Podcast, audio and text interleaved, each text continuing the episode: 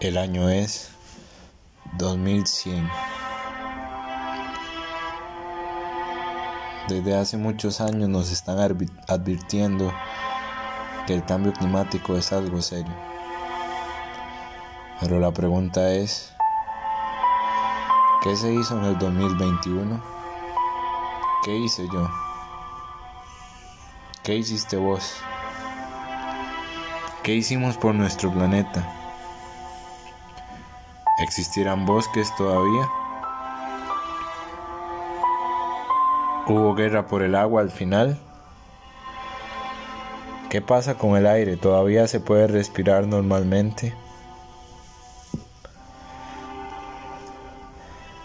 Parece que estas preguntas hoy no tienen respuesta, pero lo que sí tiene respuesta es qué acciones vamos a tomar hoy contra el cambio climático.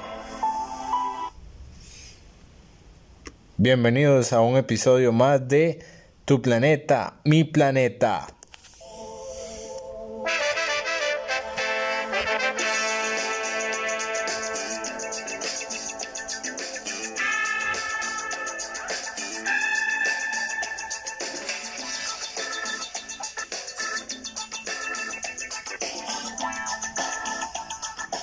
Buenas, buenas, buenas, buenas. Yo soy Esteban y es un gusto para mí acompañarlos de nuevo en este podcast suyo, mío y de todos nosotros.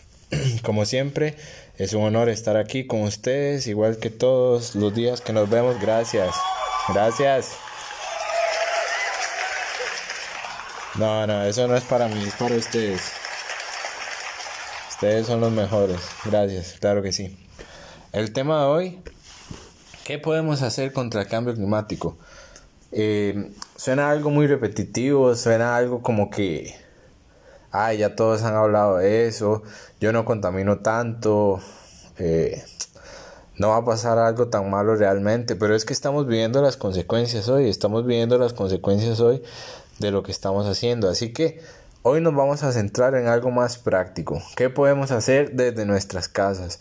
Yo sé que muchas veces hay impotencia, que decimos, bueno, pero lo que yo contamino no es lo mismo lo que contamina una empresa o todos los carros, eh, los que tiran la basura al río, las empresas que tiran desperdicios a las aguas, el humo al aire y tal. Pero igual podemos ir cambiándolo poco a poco, poco a poco. De hecho, hablemos de datos. ¿Cuál es el país que más contamina? Eh, China, Estados Unidos y la India. Entonces uno podría pensar, bueno, pero si ellos son los que más contaminan, entonces ellos son los que más van a sufrir los embates del cambio climático y las consecuencias. Pues no, porque el cambio climático no afecta solo a los que más contaminan, afecta a todo el planeta y desgraciadamente afecta a países más vulnerables como lo son Filipinas, Oceanía y nuestra querida América Latina. ¿Por qué? Porque están en zonas intertropicales, eh, tienen más influencia de fenómenos, tenemos zonas costeras como lo es en nuestro país Punta Arenas, como lo son las islas de Oceanía. Entonces estos países que tal vez no contaminan tanto, si pidieran justicia ante el clima, ante los fenómenos naturales, no los podrían tener. ¿Por qué? Porque no es algo que se haga a la medida, no es que el que más contamina es el que más recibe. Hablemos desde hace poco, hace poco. Hace poco que pasó. Ese era el sonido hace unos meses que escuchábamos. Teníamos una tormenta de fondo. De hecho es gracioso que buscando estos sonidos de, de tormentas y lluvia dice para relajarse, para dormir pero lo que vimos fueron desastres en Costa Rica, pueblos incomunicados, personas con las casas destruidas. Y a nosotros no nos fue tan mal, pero nuestro país hermano, Nicaragua y más para arriba, Honduras, El Salvador, sufrieron grandes catástrofes, gente muerta, eh, pueblos desaparecidos, inundados, gente sin comida. y esto cada vez va a ir siendo mayor y mayor. Ahorita hablemos de la actualidad. En Texas, una nevada increíble, gente muriéndose por el frío. Entonces, ¿por qué tenemos que colaborar? ¿Por qué tenemos que cambiar nuestra forma de ver las cosas? ¿Por qué hay que hacer algo diferente? Bueno, primero veamos un término que se llama el refugiado ambiental, para ver si después de este término queremos hacer algo diferente. Dice que un refugiado ambiental es una persona obligada a migrar o ser evacuada de su región de origen por cambios rápidos o a largo plazo de su hábitat local, lo cual incluye sequías, desertificación o la subida del nivel del mar, que son consecuencias del cambio climático. Ustedes imaginan que ustedes estén en su casa hoy y mañana les digan se tienen que ir de aquí, ya no pueden vivir aquí por el clima, porque el agua va a inundar su casa, porque esto se va a convertir en un desierto. Pues es una realidad para muchas personas. Yo quiero que lo pensemos bien. De verdad que lo pensemos bien. Así que veamos tres puntos rápidos para no alargar esto más de lo que podemos hacer. El primer punto. Reciclar. Muchas veces nos han hablado de reciclar, reciclar, reciclar. Pero es algo a veces fácil. En nuestras comunidades podemos hablar a las municipalidades, en el barrio, organizarnos, separar los desechos, no echar todo en la basura. Mm, la basura se separa, el cartón, el papel, puede ser fastidioso, tedioso, pero de verdad eso ayuda mucho, mucho al planeta. Es una buena costumbre que ojalá nos sigan inculcando en los centros educativos, poniendo los diferentes basureros, eh, dándonos charlas, porque el reciclar no es tan fácil como se piensa, y creando más centros de acopio como hay en las comunidades. Como otro punto, tenemos los ecobloques, que es algo que está muy de moda. ¿Cómo se hace esto? Pues bueno, es fácil. Agarramos una botella de Coca-Cola, de jugo de naranja, de Fanta, de lo que ustedes quieran, de estas de plástico. Y le empezamos a meter todas, todas, todas, todas, todas esas bolsitas. Las bolsitas de galletas, de confites, todo viene en plástico. Todo viene en plástico.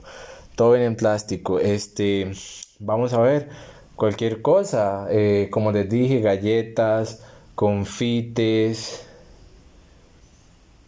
sobrecitos de todo lo que venden en el supermercado snacks, eh, principalmente eso, snacks, papitas, todo eso viene en bolsas de este plástico, la bolsa del café que toman los papás o ustedes mismos, porque el plástico es enemigo público ambiental, como estoy leyendo aquí les quiero decir, ¿cuánto dura el plástico para degradarse? Porque uno dirá, ay no, yo lo voto y ahí ya eso ya no es problema mío, pues sí es problema suyo y de todos. Dice que las bolsas de plástico de baja densidad tardan alrededor de 150 años en descomponerse. Las botellas de plástico, la gente que toma agua en botella o Coca-Cola o cualquier cosa que venga en botella, pueden tardar hasta mil años y permanecen enterradas, según la Fundación Aqua. En el caso de los vasos y platos de plástico, esos que usamos en las fiestas de cumpleaños, bautizos, eh, matrimonio, lo que sea, tardan 50 años. Los globos de fiestas y celebraciones 60 meses, mientras que los encendedores 100 años y el calzado entre 10 y 50 años. Bueno, y uno dirá, pero bueno, se desintegran. Sí, el problema es el daño, dónde se acumulan, cómo afectan los ecosistemas, el hábitat de las especies, principalmente en el mar, como hemos visto. Pues bien, el ecoblog es ir metiendo todo eso, estriparlo con un palo, con algo, haciendo duro. ¿Y qué hacen con esos ecoblogs? Bueno, ahora están haciendo calles, hacen casas, hacen muros, muchas cosas que se pueden utilizar. Y como punto número 3 y último, tenemos el compost, el famoso compostaje que se ha vuelto tan famoso últimamente. ¿Qué es eso? Abono Ah, no, pero es que a mí no me gusta sembrar. Bueno, en el patio, algún vecino le servirá, eh, se busca. Esto es fácil porque venden las cajas y todo esto, pero yo aquí en mi casa lo hago y es relativamente fácil. Yo agarré un tarro estos de pintura grandes, eh, vacío, le eché un poco de tierra abajo y voy echando desechos orgánicos. llámense en desechos orgánicos las cáscaras de las papas, del picadillo, el, banano, la cáscara del banano que se come uno de merienda, eh, todo esto, eh, ¿no? La parte de afuera de la cebolla, del ajo, toda la parte de cáscara de las frutas se puede ir echando ahí, se revuelve diariamente o cada dos días se le pone un poco más de tierra y se va haciendo un abono natural buenísimo para sembrar uno en la casa sus propias cosas o como les digo si ustedes no siembran a alguien le servirá a cualquier persona le servirá el abono hasta lo pueden vender ¿por qué no nos ponemos un negocio de emprendedores? así que bueno los dejo por hoy ha sido un placer para mí siempre estar con ustedes, compartir esto y espero que de verdad cambiemos nuestra mentalidad. Es un gusto y nos despedimos con este clásico para irnos con buenas vibras hoy y siempre. Chao, chao.